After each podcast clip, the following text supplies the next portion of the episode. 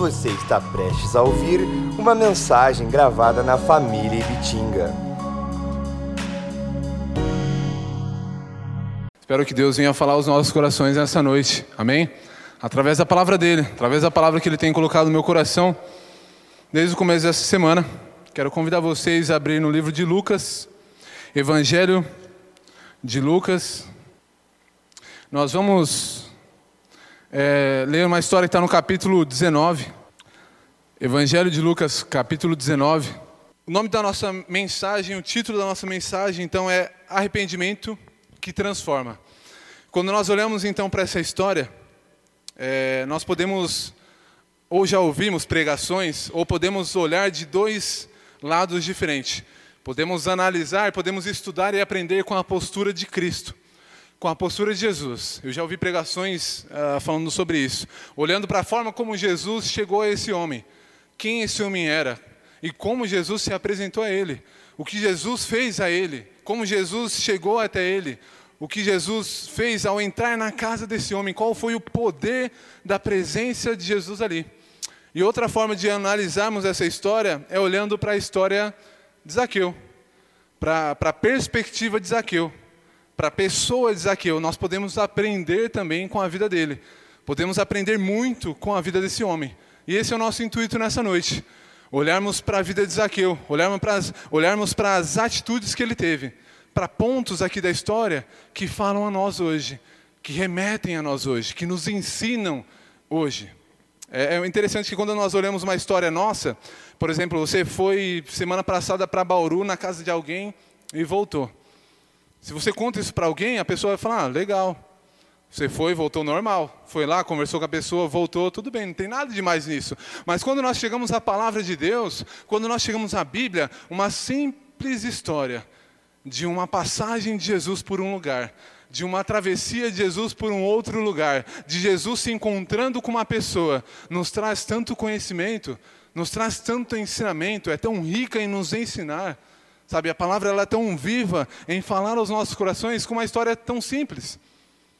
Era um homem que no meio do caminho onde Jesus estava passando se encontrou com ele, Jesus ficou na casa desse homem e foi embora, seguiu o caminho. Talvez as pessoas que, que estavam com Jesus ou que seguiam Jesus ou da região ali, por um bom tempo ficaram sem ouvir quem era Zaqueu.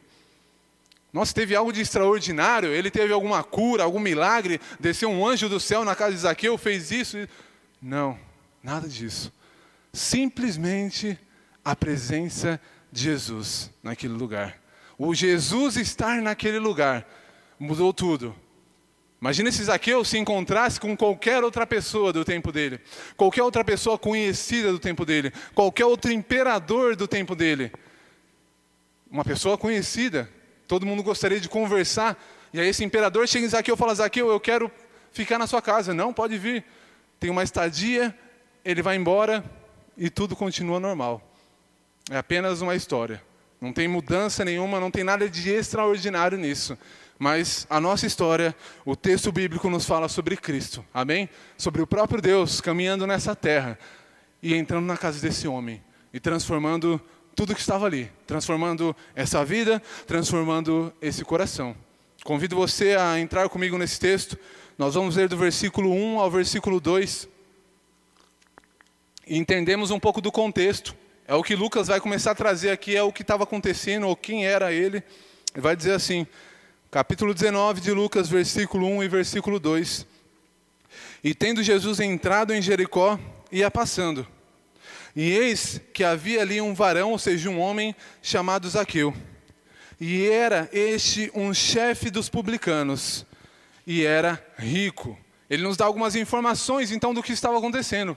Se a gente continuar lendo isso daqui, uh, capítulo 19, 20, a gente vai ver que Jesus estava de passagem. É, era um, um lugar onde ele teria que passar para chegar em um outro destino, para chegar no seu destino, que era Jerusalém. Jesus então estava simplesmente passando por ali, estava de passagem por aquele lugar e o seu objetivo era Jerusalém, a entrada triunfal. A gente vê bastante isso em filme, aquele momento que Jesus está ali uh, montado ali em um burrinho, e ele está passando, as pessoas estão gritando, estão falando Osana, e estão jogando as coisas, e Jesus está passando. É nesse momento, Jesus estava indo para lá, Jesus estava chegando ou iria chegar em Jerusalém. Ele tinha um propósito, ele tinha um plano, ele tinha um lugar para chegar a um objetivo. E no meio disso, ele se encontra com Zaqueu, ou Zaqueu se encontra com ele. Já com o seu histórico, então, de Jesus, de comer e, e se relacionar com publicanos, com leprosos, com prostitutas e com pessoas que geralmente eram deixadas de lado, com pessoas que eram vistas com maus olhos pela sociedade. Jesus andava e fazia essas coisas e, e essas histórias, essas notícias percorriam, percorriam todos os lugares. Porque os, os maiores líderes da época, filósofos, eles tinham as suas pessoas e o seu grupo.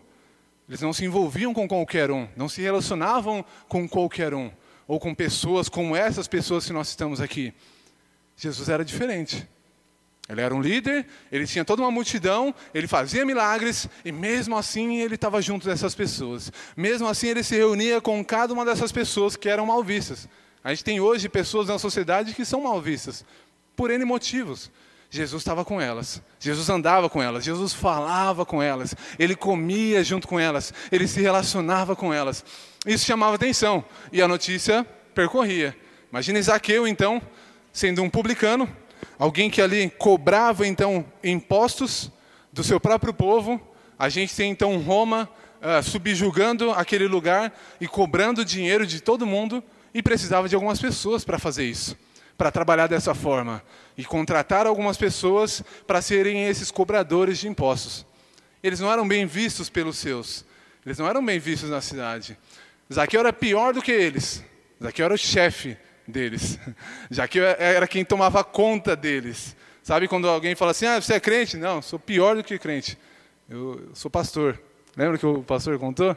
Lembra que ele disse: "Não, sou pior do que um, um simples crente." Zaqueu ele era pior do que aqueles homens que eram odiados, que eram deixados de lado, que eram os publicanos. Ele era chefe dos publicanos. Ele que tomava conta de tudo isso. Provavelmente o dinheiro todo se reunia com ele, para depois ser levado então para Roma. Nisso, passava por a sua mão muito dinheiro, e muito dinheiro que ficava com ele também. Muito dinheiro que ele poderia pegar para ele indevidamente, de uma forma ou de outra. Por isso que os publicanos não eram bem vistos naquela época, por pegar mais dinheiro do que era necessário, pegar mais dinheiro do que se devia a Roma. Então eles colocavam um pouco a mais e guardavam para si e pegavam para si do seu próprio povo. Isaqueu, então, sabendo disso, resolveu vê-lo. Ele resolveu ir ao encontro de Jesus. Jesus vai passar então por aqui. Jesus vai passar em Jericó. Jesus entrando, ou seja, tendo entrado em Jericó, ia passando. Ele estava na cidade, Isaqueu ficou sabendo disso e falou: Eu vou ao encontro dele. Tem uma multidão, tem pessoas, ele, ele tem sempre uma multidão atrás dele, tem pessoas que o seguem, mas eu sei qual é o histórico dele, eu sei com quem ele fala, eu sei com quem ele conversa, eu sei como ele vive e eu ouvi histórias sobre ele, então eu quero conhecê-lo. Eu preciso conhecê-lo, eu preciso saber quem ele é. Não imaginando que a sua vida seria transformada. Tenho certeza que ele não imaginava o que iria acontecer naquele dia, a partir daquele encontro com Jesus, sabe? Ele, porém, além de rico, como o texto vai dizer no versículo 2, ele era rico. Ele poderia comprar coisas que a maioria das pessoas não tinham. Mas mesmo assim ainda faltava algo no coração de Zaqueu. A gente percebe no seu diálogo, assim, no seu relacionamento com Cristo, no pouco diálogo onde Jesus estava ali, que ainda faltava algo dentro dele. Ele ainda precisava de algo. A riqueza não, não preenchia tudo, ou todo aquele vazio que existia no coração dele. Então, ele vai atrás dessa busca. Versículo 3 e versículo 4. Diz assim o texto: E procurava ver quem era Jesus, e não podia, por causa da multidão, pois era de pequena estatura. E correndo adiante, subiu a uma figueira brava para o ver, porque havia de passar por ali. Olha que interessante. Zaqueu, então, ele entende quem Jesus é, ele ouve algumas coisas sobre Jesus, e a partir daí ele começa uma busca incansável para chegar até Jesus. Ele começa uma busca incansável para chegar até aquele homem, para ter pelo menos um momento ali junto com ele, para ver o que ele estava fazendo, para saber quem realmente era Jesus. Ele só tinha ouvido alguma coisa, ele tinha é, relatos e fatos, algumas coisas que tinham acontecido. Zaqueu, então, ele sai nessa busca. Ele não foi com desinteresse ou com pouco interesse atrás de Jesus. Ele não falou assim ou pensou dessa forma: bom, caso ele passe então aqui na porta da minha casa, eu vou ver ele. Eu ouvi falar sobre ele, deve ser um homem muito bom. Se ele passar nessa rua aqui que eu moro, a gente vai se ver. Eu saio ali na janela, vejo quem ele é. Mas se não, fazer o quê, né? Acontece. Poxa, né? Todo dia, não tem como, né? Vou sair daqui. Ele encontra obstáculos no meio do caminho. Ele não fica onde ele estava, mas ele sabia que existia um caminho onde Jesus ia passar, provavelmente pelo centro daquele lugar. Isaqueu encontra alguns obstáculos. Ele teria que ir até esse lugar. Ele teria que se deslocar da sua casa até esse lugar onde Cristo ia passar. Só daí nós já temos um esforço de alguém que realmente queria se encontrar com Jesus, sabe? Não é se ele passar por aqui ou vejo, se ele não passar, tudo bem. Já era, acontece um outro dia, talvez uma outra oportunidade a gente se encontra. Ele queria ver Jesus, ele foi até lá. Quando ele chegou, o que, que ele encontra? Em volta de Jesus, uma multidão. Ele encontra mais um obstáculo. Além de ele sair então de onde estava para se encontrar com Cristo, ter esse esforço de ir até lá, chegando ele se encontra diante de uma multidão. Por quê? Ele era baixinho. Ele não conseguia ver Jesus. Isso era um obstáculo, um outro obstáculo que poderia fazer Zaqueu olhar e falar assim: ah, que pena, não vou conseguir ver ele. Tem muita gente ali, ah, não vou não. Sabe quando você às vezes está em algum lugar, tem muita gente que fala: não, não vou nem entrar ali. Não, mas está acontecendo isso, estão fazendo isso, estão dando isso de graça. Não, pelo amor de Deus. Olha o tanto de gente que tem ali. Olha a multidão que está ali. Existe uma multidão em volta de Cristo. Isaqueu se depara com isso, como um obstáculo a ele chegar até Cristo. E ele poderia muito bem ter parado ali. Poderia ter muito bem voltado para trás e falado: não foi dessa vez. Se eu fosse mais alto, né? Se eu fosse uma pessoa maior, porque quando as pessoas olhavam para Zaqueu e viram ele ali, ninguém ia fazer pezinho para Zaqueu. Ninguém ia colocar Zaqueu nas costas e para que ele pudesse ver Jesus. Ah, ele é o chefe dos publicanos, meu. Pronto, morreu ali mesmo. Já perdeu toda a moral que ele poderia ter, porque as pessoas viam eles como dessa forma. Eles não olhavam com bons olhos para aqueles que eram publicanos. Zaqueu então se encontra ali com obstáculos. E ao invés de ele falar isso, caso ele passe por aqui, eu vou não, ele vai até lá. Ele arruma uma forma, ele começa a buscar uma maneira de ver Jesus. Ele começa a buscar uma maneira de se encontrar com Jesus. Ele não teve o pensamento de, se não tiver nada para fazer, então eu vou. Há uns anos atrás, eu convidei um, um, um jovem, ele ia na igreja já há um tempo, Uh, e depois acabou parando de ir na igreja onde ele estava indo, etc. E eu fui na casa dele chamar ele, fui lá convidar ele para vir ao culto. Ele ouviu, conversou comigo, numa boa, falei para ele, falei da importância. Ele falou assim: Ah, não, tranquilo, Alexandre. Se eu não tiver nada para fazer, eu vou sim. Falei, caramba, não tiver nada. Lógico que vai ter alguma coisa para fazer. É lógico que vai aparecer alguma coisa para fazer. Às vezes é isso que nós vemos. Ah, se eu não tiver nada para fazer, então eu vou para o culto. Bom, se não tiver nada melhor do que ir ao culto, eu vou lá. Foi essa a resposta que eu recebi dele. Eu virei as costas, voltei e falei, poxa, é a prioridade que ele está dando para as coisas de Deus, para aquilo que ele aprendeu, para aquilo que ele conheceu, para tudo aquilo que ele já viveu na presença de Deus. É o mesmo que, se eu não tiver nada para fazer, eu vou, é, Jesus, toma aqui o que sobrou do meu dia. Toma aqui, viu, o que sobrou do meu domingo. Fiz tudo já que eu tinha para fazer, já, já dediquei todo o meu esforço, todo o meu tempo. Agora eu estou aqui, Senhor. Toma aqui esse restinho para você, tá bom?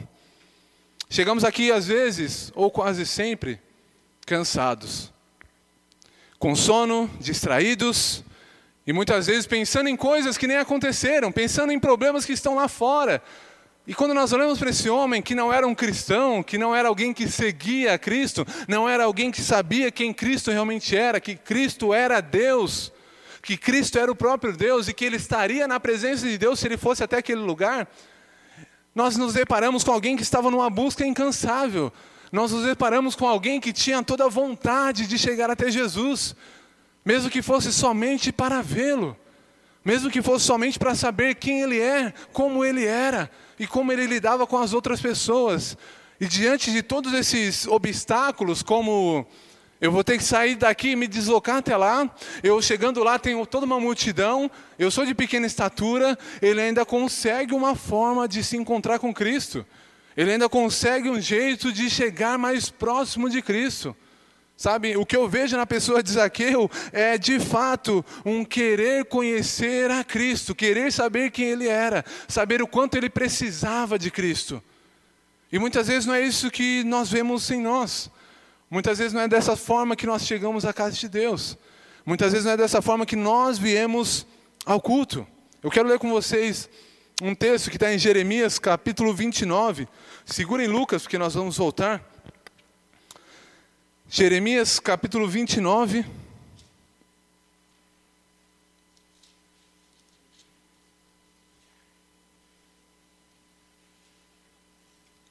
Vamos ler dois versículos aqui do capítulo 29, que é o versículo 12 e que é o versículo 13, que são totalmente contrários a esse estado de sempre cansado, de sempre com sono, de sempre com indisposição para com Deus.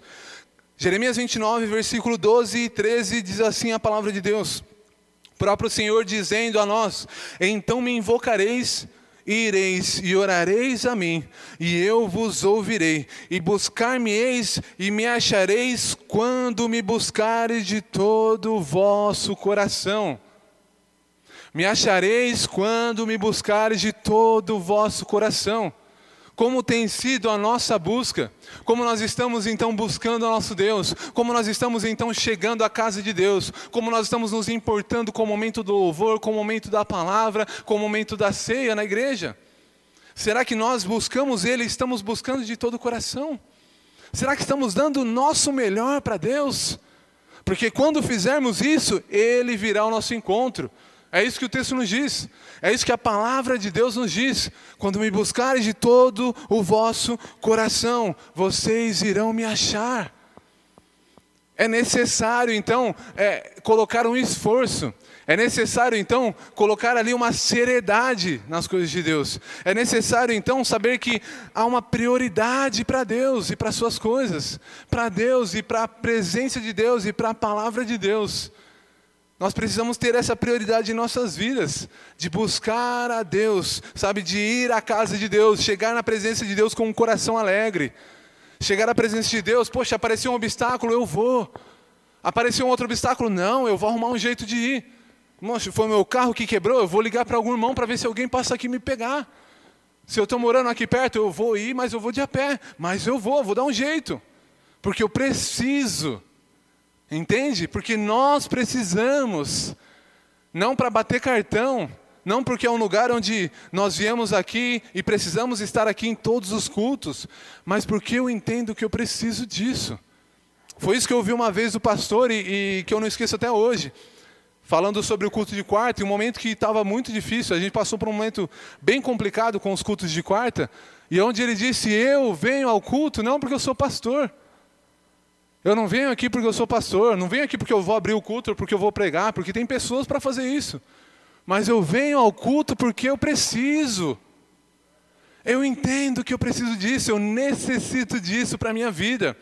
E é com esse empenho que Zaqueu começa a vencer esses obstáculos, tanto da distância, como da sua altura, como de toda aquela multidão que cercava a pessoa de Jesus. Imagina comigo, eu fiquei pensando, eu falei, poxa, se ele era de baixa estatura, como que ele ia subir numa árvore? Será que foi fácil ele subir na árvore? Sendo de baixa estatura? É lógico que não. Né? Se é uma pessoa mais alta, ele segura aqui, já pega num galho ali, já sobe e vai rapidinho. Agora, se ele já tinha esse impedimento da baixa estatura, ele se esforçou para isso. Houve um esforço para que ele estivesse ali diante do Deus vivo, diante da presença de Deus. Lucas capítulo 11, abra aí comigo.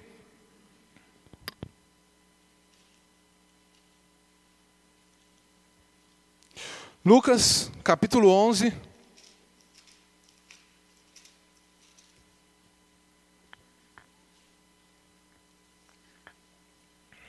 Quero ler com vocês três versículos, Lucas capítulo 11, versículo 10 ao versículo 13. Conhecido também esse texto, diz assim a palavra de Deus: Porque qualquer que pede, recebe, e quem busca, acha, e a quem bate, abrir-se-lhe-á. E qual pai dentre vós que, se o filho lhe pedir, continuando, se o filho lhe pedir um pão, lhe dará um peixe? Perdão, se o filho lhe pedir um pão, lhe dará uma pedra? Ou também, se lhe pedir um peixe, lhe dará uma serpente?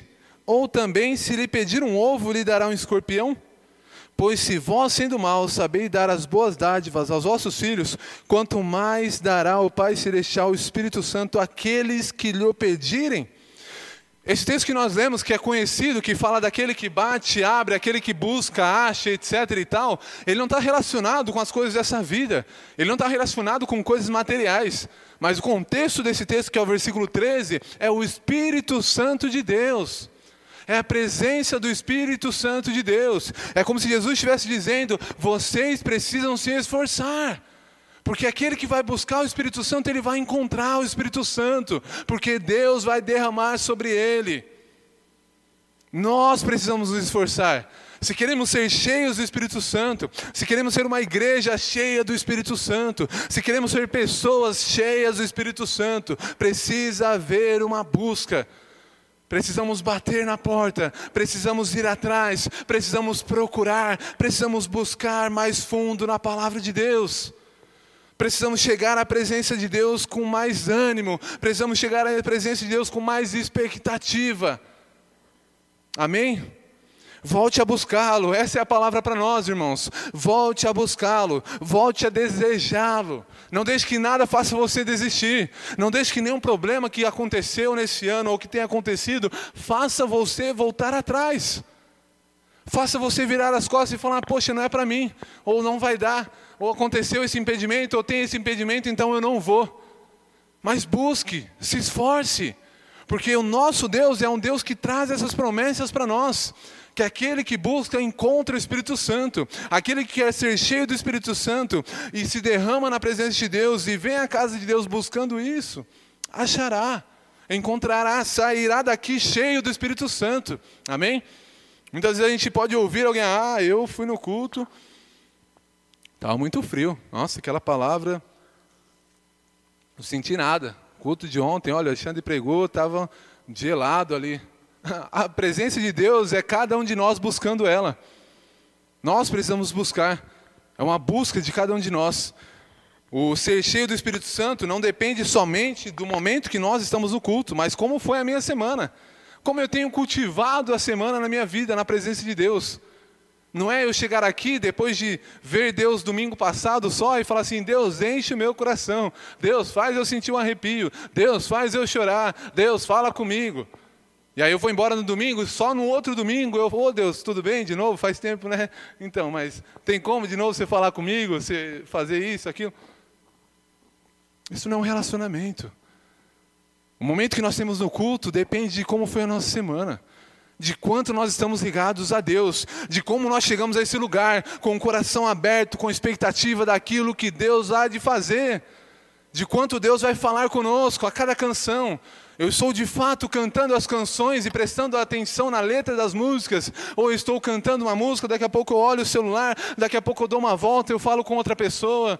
E pronto, Deus queria falar comigo através daquela canção, daquele refrão, ou de uma parte, uma simples estrofe da canção. E eu perdi, porque eu não prestei atenção. Como será que estamos? Sabe? Como temos buscado a Deus? Porque cada vez mais estaremos fracos se durante a semana ficamos longe dele e chegamos aqui querendo buscar algo que nos leve às alturas, algo que nos faça entrar em um transe, algo que nos derrame no chão e nos derrube e faça a gente chorar para sempre. São emoções. Não são experiências com Deus, não é um relacionamento com Deus. É disso que nós precisamos. Se queremos ser cheios do Espírito Santo, se queremos de fato ver o Espírito Santo transformando quem nós somos, é isso. Jesus vai falar: quando nós buscamos, Deus não vai nos dar, deixar de nos dar o Espírito Santo. Por isso que ele dá um exemplo ali, como um filho que pede para o pai uma comida, o pai não vai entregar um pedaço de pedra. O que dirá Deus quando pedirmos o Espírito Santo? O que dirá Deus quando de todo o coração confiarmos, acreditarmos e clamarmos o Espírito Santo de Deus na nossa semana, no nosso dia a dia, para que Ele haja no nosso trabalho, para que Ele transforme quem nós somos, para que Ele transforme a nossa família, para que Ele transforme o meu ambiente de trabalho, o meu ambiente de faculdade, de escola, para que Ele converta corações. Como isso não há de acontecer, sabe? Quando nós realmente buscamos. Versículo 5 e o versículo 7. Quero ler com vocês Lucas, então, capítulo 19. Vamos voltar na nossa história. Lucas, capítulo 19, versículo 5, versículo 7, diz assim o texto: E quando Jesus chegou àquele lugar, olhando para cima, viu e disse-lhes: Zaqueu, desce depressa, porque hoje me convém pousar em tua casa. E apressando-se, desceu e recebeu o gostoso.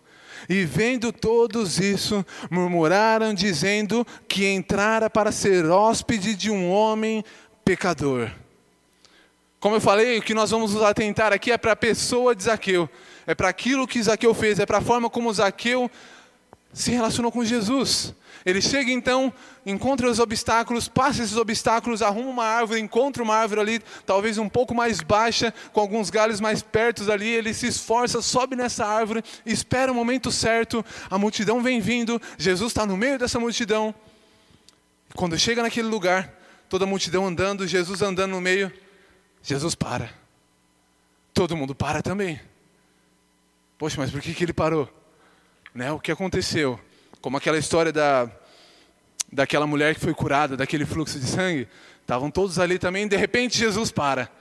Então, nesse momento, Jesus para, a multidão toda para, um olhando para a cara do outro, ninguém entendendo o que está acontecendo. Jesus olha para cima. E quando ele olha para cima, ele vê ali Zaqueu.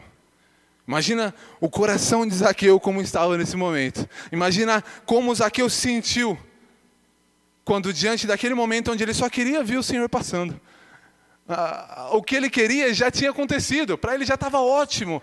Era subir ali e ver o Senhor Jesus Cristo passando por aquele lugar, talvez nunca mais voltando ali. Mas de repente Jesus para, olha para cima e fala com ele. Fala o nome dele sem o conhecer. Sem mero saber quem ele era, ele olha e fala: Zaqueu, hoje me convém ficar em tua casa. Hoje me convém pousar em sua casa. O que a gente vê na pessoa de Zaqueu é uma perseverança de ter chegado até aqui. Quando nós chegamos a esse estado do ano, a esse fim de ano, nós temos aquele momento muitas vezes de cansaço. Aquele momento onde você já não aguenta mais, aquele momento onde você passou talvez o ano inteiro fazendo a mesma coisa, às vezes no trabalho, às vezes em casa, ou às vezes na escola, na faculdade, e você já não aguenta mais. Chegou novembro, dezembro, parece que dentro de você já tem uma voz gritando assim, pelo amor de Deus, vamos parar. Vamos parar com tudo, sabe? E muitas vezes nesse momento nós temos o desânimo, querendo tomar conta do nosso coração. Muitas vezes nós temos um sentimento de vamos parar de tudo, não vamos fazer mais nada. Não, não quero mais fazer nada. Olha, eu estou cansado, já não quero mais, já não vou mais, já não vou mais fazer isso, já não vou mais fazer aquilo, já não vou mais em tal lugar. E o que nós encontramos na vida de Zaqueu é perseverança. E o que deve haver em nossa vida é perseverança. Amém? Precisamos perseverar, seja perseverar em oração, seja perseverar na doutrina, perseverar naquilo que é certo, perseverar na palavra de Deus, perseverar em buscar ao Senhor, perseverar em orar por situações, perseverar em orar por pessoas, por conversões, por causas perdidas. Não desanime, persevere, continue. Nesse momento, então, nesse encontro de Jesus com Zaqueu, nós temos aqui então essa alegria, onde ele abriu a casa para Jesus. Você abriria sua casa para Jesus? Jesus poderia hoje, nessa noite, você nem preparou nada, talvez nem janta tem na sua casa hoje. Estava pensando em sair para comer alguma coisa e Jesus fala: Eu posso pousar na sua casa hoje? Alguém aqui não abriria a casa para ele falando: oh, Jesus não dá, cara. Nem fiz a janta, nem tem janta hoje. Pode ser semana que vem assim? Pode ser um outro dia, Jesus? Acho que não, né? Todo mundo falaria: lógico, Senhor. É lógico, vamos para casa, a gente pede uma pizza, a gente pede um lanche. O que o Senhor quer comer? Uma esfirra aberta, ou a gente faz alguma coisa na hora lá, ou o Senhor transforma alguma coisa lá para a gente comer também. Qualquer coisa, mas vamos para casa, vamos para casa, vamos estar juntos, sabe? Imagina a alegria do nosso coração, talvez pensando, se você é um cara que viaja, que vai longe, você já está sentindo essa alegria. Se você é alguém que consegue imaginar isso, você já está conseguindo sentir essa alegria de ter Jesus na sua casa, sentando à mesa e falando: o que tem para comer hoje? Vamos comer? É um peixe? É uma comida? É um arroz? Oh, Jesus, só tem um arrozinho, um feijãozinho aqui, um ovo. Carne está cara, Jesus. Então, não sei se você está sabendo aí, mas de semana passada para cá está meio complicado. Não, é lógico que eu estou sabendo. Pode ser, pode ser essa comida mesmo. Alegria que nós não teríamos em receber Jesus em nossa casa. Zaqueu ficou dessa forma. Essa foi a alegria que ele sentiu. Quando chegamos a Deus, sem expectativa, sem acreditar, cansados, distraídos, indiferentes, transformamos esse momento tão precioso na presença de Jesus em uma obrigação. Esse momento aqui é o momento na presença de Jesus. Quando nós viemos aqui não é para encontrar pessoas, mas é para encontrar o filho da nossa irmã Maria. Amém? Quando nós viemos aqui é para encontrar o nosso Senhor Jesus. Quando nós viemos aqui é para termos um encontro com o nosso Deus. Por que então que Ele indo em nossa casa traz toda essa alegria no nosso coração e muitas vezes nós chegamos aqui sem vontade alguma? Muitas vezes nós chegamos aqui cansados e distraídos, sem acreditar em nada. Ah, vai ser um culto como qualquer outro. Vai ser uma reunião como qualquer outra. Tudo acontece da mesma forma, nada vai ser diferente, nada vai mudar. Por quê? Sendo que Ele está neste lugar. Amém? Você acredita nisso? Amém? Igreja, nós acreditamos que Cristo está neste lugar. O nosso Senhor Jesus está aqui no nosso meio. Por isso, isso deve gerar em nosso coração alegria. Esse momento tão precioso na presença de Deus não pode ser transformado em um momento comum. Não pode ser transformado em um momento qualquer. É um momento maravilhoso na presença dele. O salmista Davi já vai dizer que ele preferia muito, mas muito mais, participar de uma reunião, estar na casa de Deus, participar de um culto, do que estar em qualquer outro lugar. Mas qualquer outro lugar mesmo. Qualquer outro lugar, Alexandre? Qualquer outro lugar. Na época existiam lugares lindos. Na época existiam lugares maravilhosos que as pessoas visitavam. Como tem hoje. Davi fala: Eu prefiro estar na casa de Deus. Eu prefiro estar na casa de Deus, adorando ao meu Deus. Eu prefiro estar na presença de Deus, entregando a Ele o meu culto, o meu louvor, a minha adoração, a minha força, sabe, a minha fé. É um privilégio. Precisamos entender que isso daqui é um privilégio dado a nós.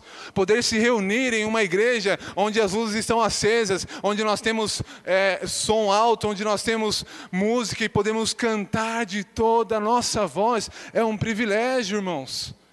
Em 2019, isso é um privilégio. Nós temos países no Oriente Médio onde isso não pode ser feito onde as pessoas se escondem, vivem se escondendo, vivem se reunindo muitas vezes em apartamentos, reuniões em grupos, porque não podem alugar um lugar grande como esse, convidar pessoas e clamar o nome do Senhor com toda a sua voz.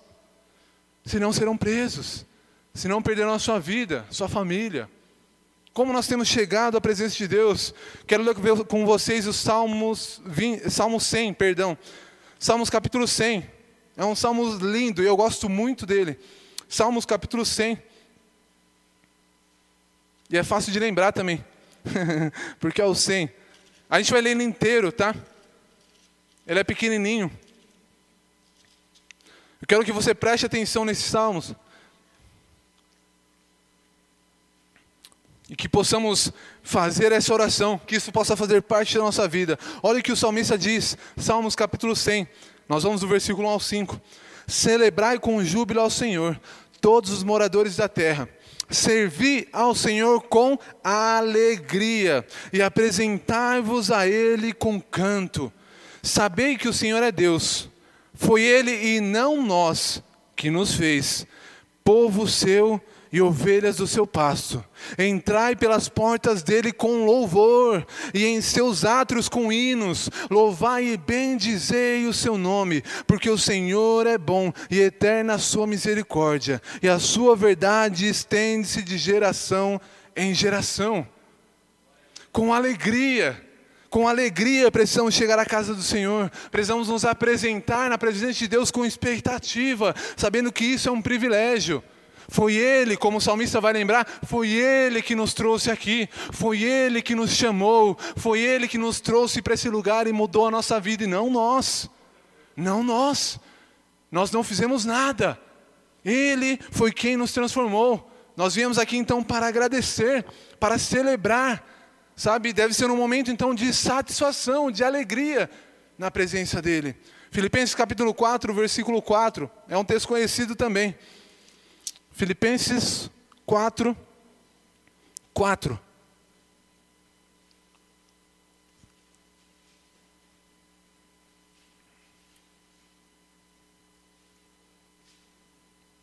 Filipenses 4, 4 diz assim. E o 5 também, tá? Versículo 4 e 5. Regozijai-vos sempre no Senhor. Outra vez digo: regozijai-vos, seja a vossa equidade notória a todos os homens, perto está o Senhor. Ele fala então sobre a alegria e ele nos chama a nos alegrarmos na presença do Senhor. No versículo 5, a nossa tradução ela traz um pouco mais difícil de entender, mas quando ele fala seja a vossa equidade notória a todos os homens, é que as pessoas lá fora possam ver o quanto vocês amam estar na presença de Deus, que as pessoas lá fora possam notar o quanto vocês fazem as coisas de Deus com alegria no coração que as pessoas que não conhecem a Ele possam notar o quanto vocês amam estar na presença de Deus. Em algumas outras traduções, como a NVT ou a NVI, ele vai trazer um pouco mais fácil. Vai nos explicar um pouco melhor esse versículo 5. Seja a vossa equidade notória a todos os homens, que todas as pessoas saibam o quanto você ama estar neste lugar, o quanto você se alegra estar neste lugar. Pior coisa deve ser para alguém que não vem à igreja, que não é da igreja, ela está perto de mim e eu estou para vir para o culto. Eu falo assim: Ah, tem culto hoje, cara, não acredito. Tenho que ir lá, poxa, é verdade, vou aí, né? Ah, vamos, né? E ela do meu lado, só olhando. E aí mais para frente, passou um tempo, eu ouço uma pregação sobre evangelismo, fico todo feliz, lembro dela, vou para ela, chego nela no outro dia, no trabalho, falo, viu, você não quer ir na igreja comigo? Primeira coisa que ela vai lembrar é daquele dia.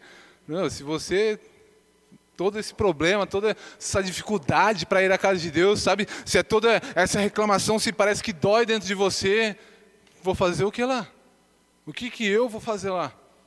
Sabe? Se você tem toda essa luta para que você chegue à casa de Deus, por que que eu vou estar tá lá?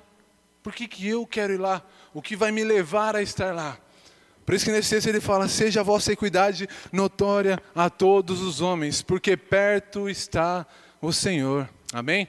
A volta do nosso Senhor está perto. Quero voltar com vocês no nosso texto. Lucas capítulo 17. Quero ler com vocês então os nossos últimos dois versículos. Perdão, 19. Lucas 19, versículo 8 ao versículo 10, tá? Nossos três últimos versículos diz assim a palavra de Deus, continuação da história. E levantando-se Zaqueu disse ao Senhor: Senhor, eis que eu dou aos pobres metade dos meus bens. E se em alguma coisa tenho defraudado alguém, o restituo quadruplicado. E disse-lhe Jesus: Hoje veio a salvação a essa casa, pois também este é filho de Abraão, porque o filho do homem veio buscar e salvar o que se havia perdido. Olha como encerra essa história. Nós vemos aqui o recebendo Jesus, como diz a nossa tradução, gostoso. Ele recebeu Jesus gostoso, ele recebeu Jesus com alegria, ele recebeu Jesus com entusiasmo. Ele recebeu Jesus pensando naquilo que poderia acontecer. Poxa, ele poderia estar na casa de tantas pessoas. Ele poderia estar na casa de tantos líderes aí da igreja, tantos líderes ali do, uh, da, que eram, na verdade, pessoas conhecidas na época, que são os fariseus ou qualquer um outro, que eram pessoas que eram mais conhecidas, tinham mais conhecimento, etc. E ele olha para Zaqueu e resolve ficar na casa dele. A gente vê ele recebendo então o nosso Senhor Jesus com alegria. E existia então nesse momento, diante do Evangelho, A gente não tem aqui é, a conversa deles, nós não temos aqui o relacionamento, como eles passaram essa noite. Talvez aqui eu nem dormiu direito, talvez eles ficaram até horas da madrugada conversando. Sabe quando vai alguém na sua casa que, poxa, você queria muito a presença daquela pessoa? Talvez ela veio de uma outra cidade, talvez faz tempo que você não vê ela. E mesmo que você vai trabalhar no outro dia, às vezes você fica ali até uma, duas horas e a conversa vai embora. A gente não tem aqui escrito qual foi o diálogo deles. E nem vamos ficar tentando saber qual é porque isso não é o mais importante.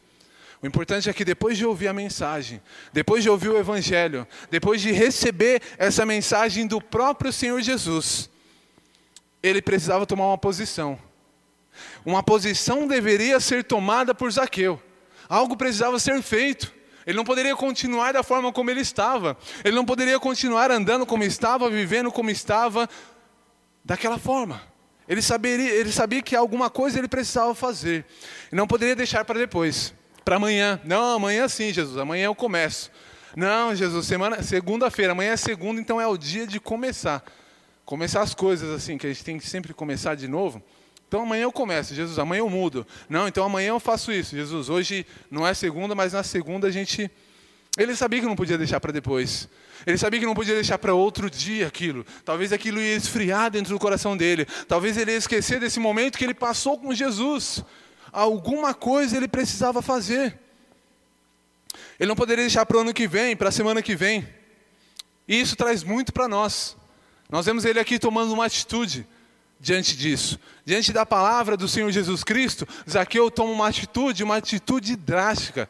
Quando ele fala aqui de retribuir, é, na verdade, devolveu quádruplo, ou seja, quatro vezes aquilo que talvez ele tirou de alguém, que ele roubou de alguém, ninguém fazia isso. A pessoa mais correta, moralmente falando, na época, ela ia devolver duas, o dobro, que já era alguma coisa muito boa. Pessoal, no Antigo Testamento, o dobro, você dobrar aquilo já era algo muito bom, era algo muito bem visto.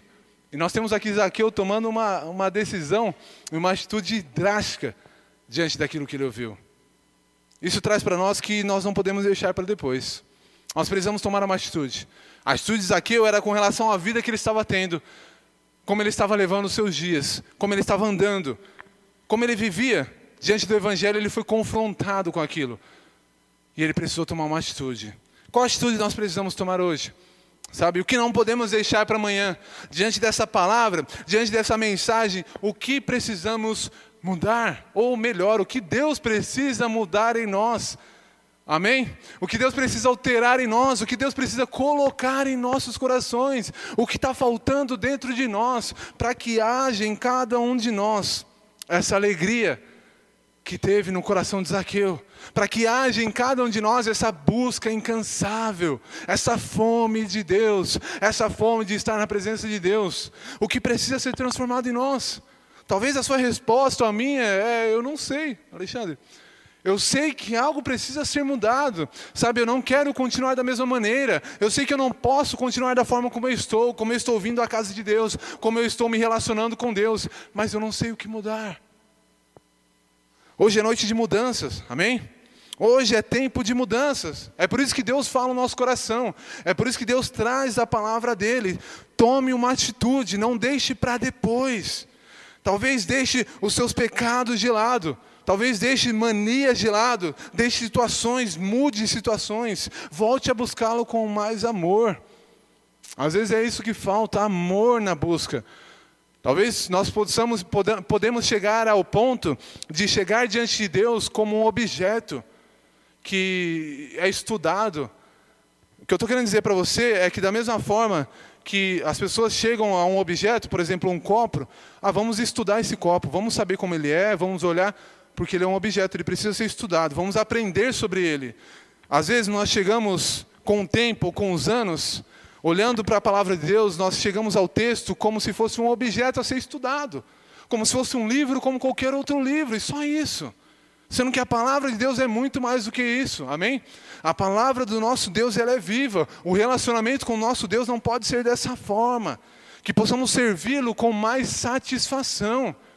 Se esse é o meu desejo seu, porque se essa palavra fala com você, ela falou comigo. Desde terça-feira, desde o começo da semana. A palavra vem falando comigo, a palavra vem falando comigo, a palavra vem falando comigo. Precisamos servi-lo com mais amor e satisfação. E hoje é noite de renovação. Amém? Você crê nisso? Hoje é noite de mudança. Hoje é noite de transformação diante do Deus Todo-Poderoso, porque o nosso Deus está neste lugar. A presença dele está neste lugar, ele é real neste lugar. Amém? Hebreus capítulo 3, abra comigo. Nós, nós vemos aqui então tomando uma atitude drástica, mudando completamente a situação da vida dele. Hebreus capítulo 3. Eu quero ler só um versículo aqui com vocês.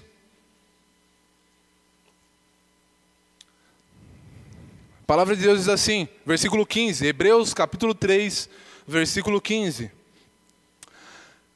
Enquanto se disse, ele está citando então aqui um texto do Antigo Testamento. Hoje, se ouvirdes a sua voz, não endureçais os vossos corações, como na provocação.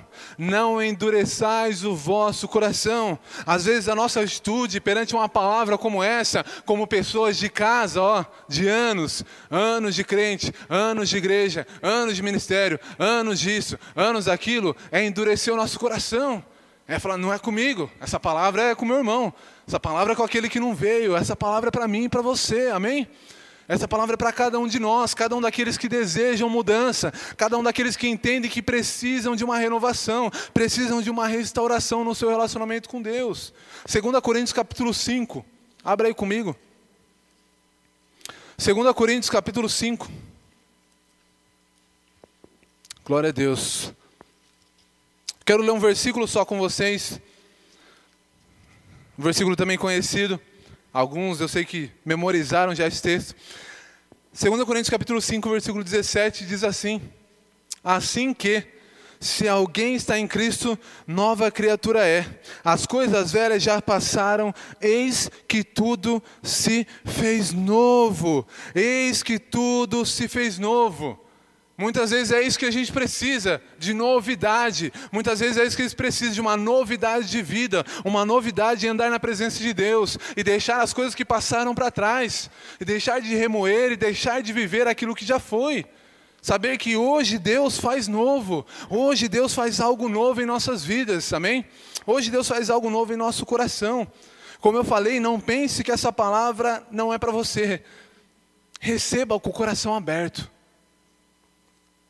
Não endureça o seu coração. Sabe que todos nós precisamos, cada um de nós. Como essa palavra falou comigo essa semana. Ah, mas com você, Alexandre, comigo. Todos nós precisamos, irmãos, ser quebrados muitas vezes. Como a palavra do que o pastor trouxe semana passada. Precisamos ser quebrados como um vaso. Muitas vezes precisamos ser feitos de novo. Muitas vezes precisamos entender isso, compreender isso e saber que é conosco que ela está dizendo. Não, eu? Não, eu sou um vaso tão bonito. Poxa, eu sou um vaso tão legalzinho, assim, ó, bem feito. Não, não preciso ser feito de novo. Não, jamais. Você está lá todo durão.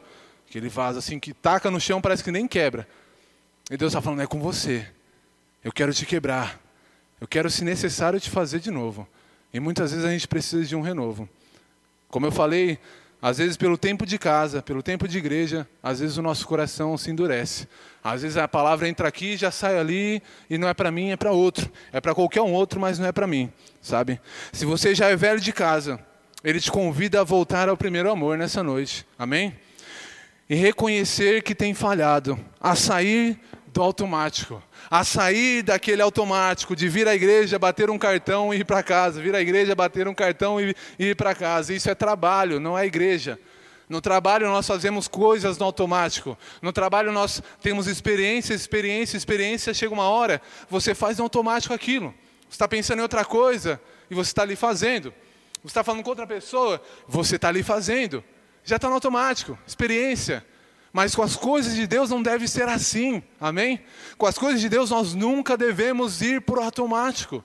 E muitas vezes é nesse caminho que nós entramos, de vir à casa de Deus, hoje é mais um culto, como qualquer outro culto, vamos embora, nós viemos a quarta, é um culto como qualquer outro culto, vamos embora, viemos no domingo, e assim passa mais um ano. E nós vamos levando no automático. De qualquer forma, de qualquer jeito, se dá para ir, vai, se não dá, não vai. Não interessa se eu vou estar cansado ou não, se eu vou trabalhar o domingo inteiro, se eu vou me esforçar todo domingo fazendo outras coisas, eu vou chegar lá quase morto, com o olho fechando, sem entender nada, às vezes sem pegar nada. Nossa, não entendi nada da palavra. Já teve um culto assim? Eu já tive um culto assim. Que eu sentei ali, terminou a palavra, se alguém perguntasse, meu, o que foi pregado? Eu ia falar, não sei, cara. Começou com o pastor orando, eu sei disso. Mas no meio, assim, ó, sabe aquele filme que você começa assistindo, você já se perde, já não sabe o que está acontecendo, acabou o filme, você ainda está dormindo. As coisas de Deus não podem ser assim, irmãos.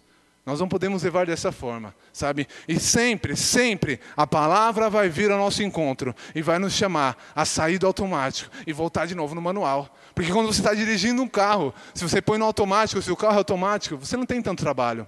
Mas no manual você precisa prestar atenção. Você precisa prestar atenção a tudo que está acontecendo. Você precisa ter um foco naquilo que está acontecendo naquele momento. Ter expectativa do que vai acontecer no culto, na presença de Deus. Saber que nós viemos aqui para adorar o nosso Deus. Amém? Salmos capítulo 21. Salmos capítulo 21. Perdão, capítulo 51. Eu li o versículo de um outro texto, capítulo 51, um texto conhecidíssimo. Salmos capítulo 51. No contexto, nós temos aqui então Davi, depois de ter pecado contra Deus, depois de ter feito aquilo que ele fez de errado e reconhecido o que ele fez, depois de cair em si e ver aquilo que ele tinha feito e se arrepender é, é, é, basicamente isso a oração que nós temos aqui no Salmos capítulo 51. Eu quero ler com vocês o versículo 12. Salmo 51, versículo 12 diz assim: Toma, a, torna a dar-me a alegria da tua salvação. Torna a dar-me a alegria da tua salvação e sustém-me com um espírito voluntário torna a dar-me essa alegria. Ou seja, ela não vem de mim mesmo, eu não vou encontrar ela em mim mesmo. Nós precisamos clamar a Deus se essa alegria não está mais no seu coração, se você já não faz como fazia antes. Busque a Deus. Hoje é a noite de pedir a Deus para que Ele volte a tornar a nos dar essa alegria, que Ele volte a colocar essa alegria em nossos corações. E um espírito voluntário. Voluntário é aquele que faz sem esperar nada em troca. Voluntário é aquele que faz sem saber e sem contar aquilo como um trabalho, mas ele faz por amor. Os irmãos que vão lá de manhã, toda semana, eles vão lá voluntariamente. Ninguém obriga eles a estar lá. Não é uma obrigação aquilo que eles fazem. Da mesma forma, nós temos Davi aqui entendendo o seu erro, reconhecendo o seu erro, se arrependendo e pedindo para que Deus colocasse no coração dele de novo esse amor e colocasse um espírito voluntário de fazer a obra de Deus, de ir à casa de Deus sem peso no coração, sabe? Sem um, um, um peso ali nas costas de falar, poxa, eu tenho que estar tá lá, eu tenho que ir lá, eu tenho que fazer, porque é só o Espírito Santo de Deus que pode fazer isso em nós, amém? Só o Espírito Santo que pode nos transformar. Apocalipse capítulo 2,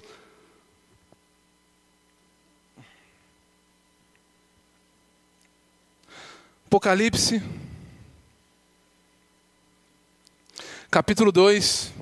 Esse é o nosso último texto. Apocalipse, capítulo 2. Se você puder ficar de pé comigo.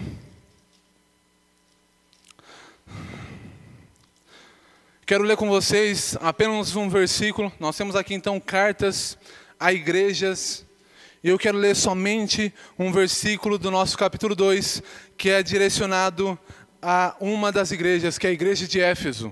O texto diz assim, Apocalipse capítulo 2, versículo 5.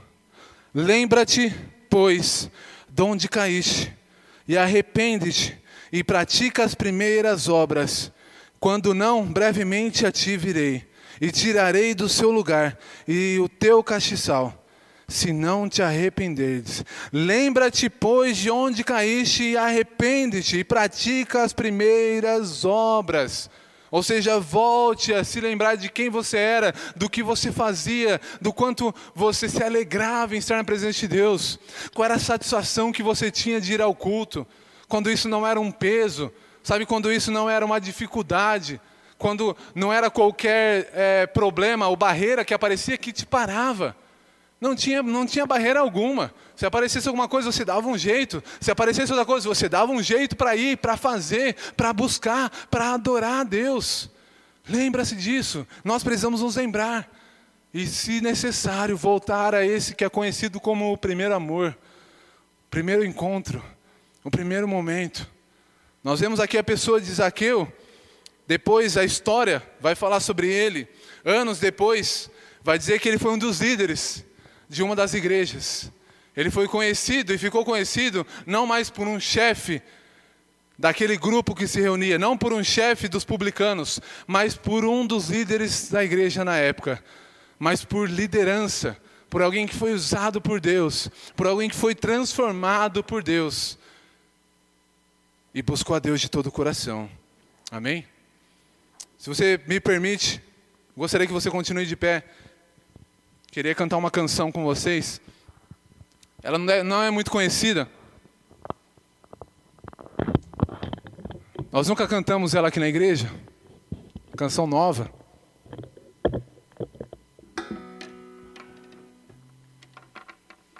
Mas que fala muito sobre a nossa palavra de hoje. Eu espero que você medite nela. Apesar de ela ter sido muito cantada em N lugares, em todos os lugares, e isso acabou gerando esse, sabe, não quero ouvir essa música. E quando eu tocava em algum lugar, você falava, ah, de novo essa música. Se nós pararmos para meditar na letra dela, se nós olharmos o intuito da letra dela, e esse desejo de se parecer com Zaqueu, esse desejo de ter o mesmo sentimento que Zaqueu teve, o mesmo ânimo que Zaqueu teve, a mesma perseverança que houve em Zaqueu, a mesma vontade e busca incansável que nós encontramos nesse homem, sabe? A mesma alegria de se encontrar com o Criador de todas as coisas, mesmo sem ele saber, e nós sabemos disso. Essa alegria de recebê-lo gostoso, de chegar à casa de Deus com alegria no coração, com satisfação, com esperança, com expectativa daquilo que Deus há de fazer nessa noite, e em cada noite, e em cada culto, amém? É esse o desejo do nosso coração, essa é a nossa oração que iremos fazer com essa canção.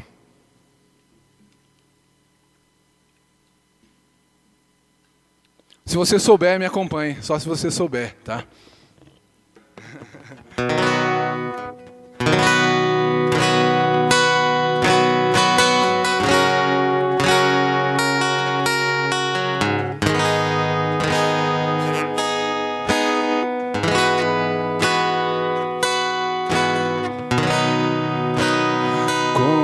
Como Zaqueu, eu quero subir. O mais alto que eu puder, só pra te ver, olhar para ti. E chamar,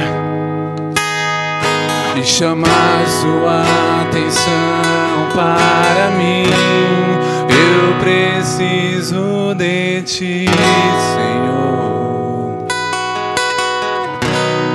Eu preciso de ti, ó Pai. Sou pequeno, sou pequeno demais. Me dá a tua paz, largo tudo pra te seguir.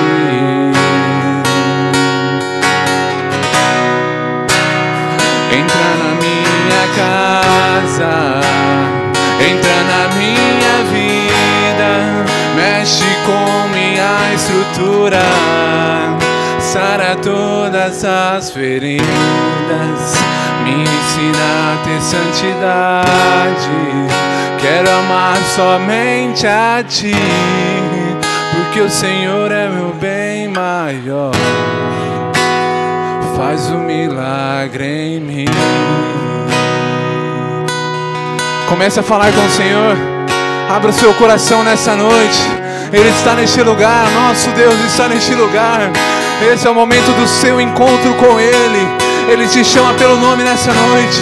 Fale com Ele. Abra o seu coração. clame a presença do Senhor. Aleluia,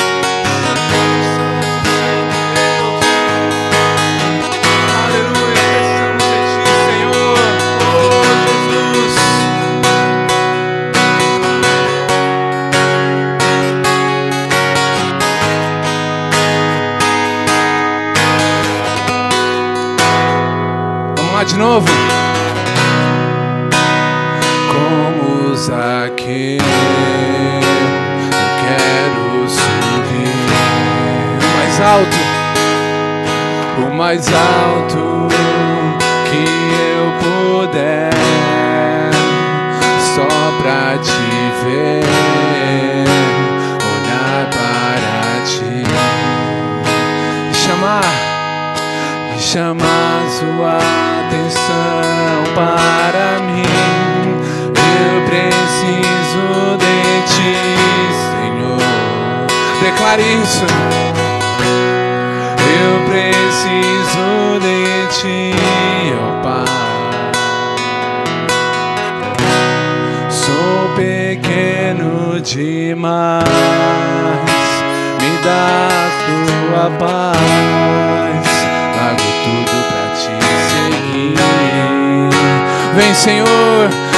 renovar o nosso coração. Entra na minha casa, entra na minha vida, mexe com minha estrutura, sara todas as feridas, me ensina a ter santidade.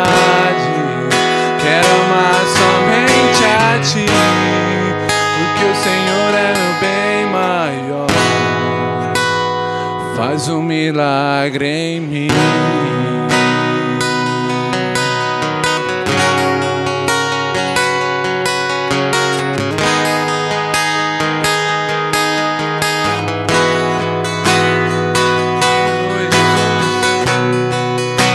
Precisamos de ti, Senhor. Aleluia. Precisamos da tua presença, Pai. Vem ao nosso encontro, Jesus. Vem encher o nosso coração, Pai. Vem trazer de novo a alegria de te servir. Vem trazer de novo a alegria de estar na tua casa, Pai. Que não seja um peso, Senhor Jesus, mas que tenhamos satisfação de estar na tua presença, Pai. Nos perdoa, Senhor Jesus, se estamos vivendo no automático. Nos perdoa, Senhor Jesus, se fizemos promessas a Ti, Senhor, e não cumprimos. Nos perdoa, Senhor Jesus, se deixamos de fazer, Pai, o que fazíamos. Tem misericórdia de nós, Pai. Renova, Senhor. Renova em nós, ó Deus, a vontade de Te buscar. Renova em nós a vontade de ler a Tua palavra, Senhor. Renova em nós o ânimo de orar e falar contigo diariamente, Senhor. Para que possamos ser uma igreja cheia do Espírito Santo. Para que possamos ser uma igreja forte. Para que possamos, Senhor Jesus, levar a Tua mensagem. Levar o Teu amor, ó Deus. Santo, Santo, Santo, Santo, Santo, Santo Tu és.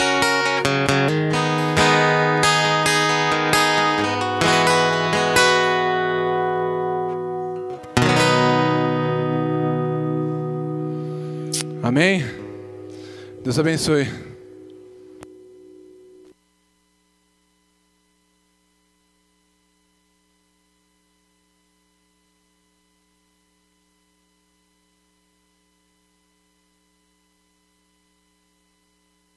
Glória a Jesus. Você vê que Zaqueu ele teve uma experiência tremenda com Jesus. Não foi só o detalhe do arrependimento que mudou toda a história de Zaqueu. É claro que isso foi a base de tudo. Sabe, dele ter se arrependido e, e devolvido para as pessoas aquilo que ele tinha que devolver. Quatro vezes mais. Você vê detalhes nesse texto aqui, que Jesus foi a um lugar que Jesus ele não conhecia pessoalmente as pessoas. Mas ele chegou naquele lugar, ele já sabia o nome de Zaqueu. Ele conhecia Zaqueu pelo nome, assim como ele conhece qualquer pessoa pelo nome. Aí quando ele disse aquilo para Zaqueu, Zaqueu desceu da, da árvore, e diz o texto ali que ele recebeu Jesus gostoso. Jesus Ou seja, recebeu Jesus com alegria. Jesus procura casas ainda para ele entrar. É o nosso coração, é a nossa vida. A palavra de Deus diz lá em 2 Coríntios 7,10, fala assim que a tristeza, segundo Deus, ela opera arrependimento para salvação. Mas segundo o mundo, para a morte. Deus ele quer agir na nossa vida e quer usar a nossa vida. E nós muitas vezes nós nos limitamos a tantas coisas. Nós colocamos barreiras para nós mesmos. Sendo que ele acredita na nossa vida, acredita em você, ele vem em você, essa pessoa que ele pode usar para salvar as pessoas. Não pense que Jesus vai vir novamente para vir aqui e pregar o evangelho para as pessoas. Ele vai usar a sua vida, a minha vida para fazer isso. Jesus quer trazer salvação à vida das pessoas. Sabe, ele quer que eu e você façamos isso. Porque ele conhece você pelo nome. Ele quer que nós tenhamos uma mudança como Zaqueu teve. Sabe, nós vemos toda aquela situação ele entrou na casa de Zaqueu, e como Zaqueu recebeu ele daquela forma, ele disse assim: Hoje veio salvação a essa casa. Ainda que as pessoas todas possam rejeitar, ainda que as pessoas possam te criticar, mas o Senhor Jesus, Ele entrou para trazer salvação à sua vida, à nossa vida. E não existe nada mais importante na nossa vida do que a pessoa de Jesus do que a pessoa do Senhor nosso. Acredite nisso. Acredite que Jesus conhece você pelo seu nome. Pelo seu nome. Ele conhece você dessa forma, desse jeito. Para você ver como que Jesus ele se preocupa tanto com comigo e com você, ele conhece você pelo nome. Uma vez a pessoa chegou disse o seguinte para outra: É, é para chamar o pastor de pastor, não de Pedrinho. Sabe o que Jesus falou para ela? Jesus disse o seguinte: olha, ele é Pedrinho, porque as pessoas gostam dele, porque ele pode ser chamado assim. Não existe problema nenhum de ser chamado dessa forma. Ele conhece a nossa vida, ele nos conhece pelo nome nosso. Para você ver a importância disso na nossa vida. Ele fez essa obra já na minha vida e na tua vida. Sabe, abrace isso, agarre isso com todas as tuas forças. Eu sei que lutas vêm, dificuldades vêm, os problemas vêm. Zaqueu passou por muita luta e muito problema porque as pessoas ignoravam ele. Porque ele era um publicano, ele era chefe dos publicanos. Imagina um judeu que cobrava impostos dos outros judeus. Imagina a raiva que o judeu tinha daquele judeu que cobrava imposto deles. Essa era a situação de Zaqueu. Jesus chegou e mudou a história da vida dele, assim como mudou a nossa história. Ele só quer ver arrependimento na nossa vida. Deus te ama. Eu quero que você diga isso para quem está do seu lado. Jesus ama você demais. Abrace, abrace esse irmão, essa irmã, e diga isso. Como Jesus te ama. Jesus ama você, Márcia. Muito. Glória a Deus. Jesus ama cada um de vocês. Sabe? A cada um de nós. E você sabe de uma coisa? Nós nunca vamos conseguir retribuir esse amor. Nós nunca vamos conseguir retribuir ou pagar esse amor. Por mais que nós possamos fazer. Mas Ele entende isso, Ele sabe disso. Ele sabe de todas as coisas. Tá? Ele sabe do teu amor por Ele. Ele só quer que você volte a praticar aquele amor por Ele. Vamos fazer nossa oração. Jesus, glória a teu nome, Pai.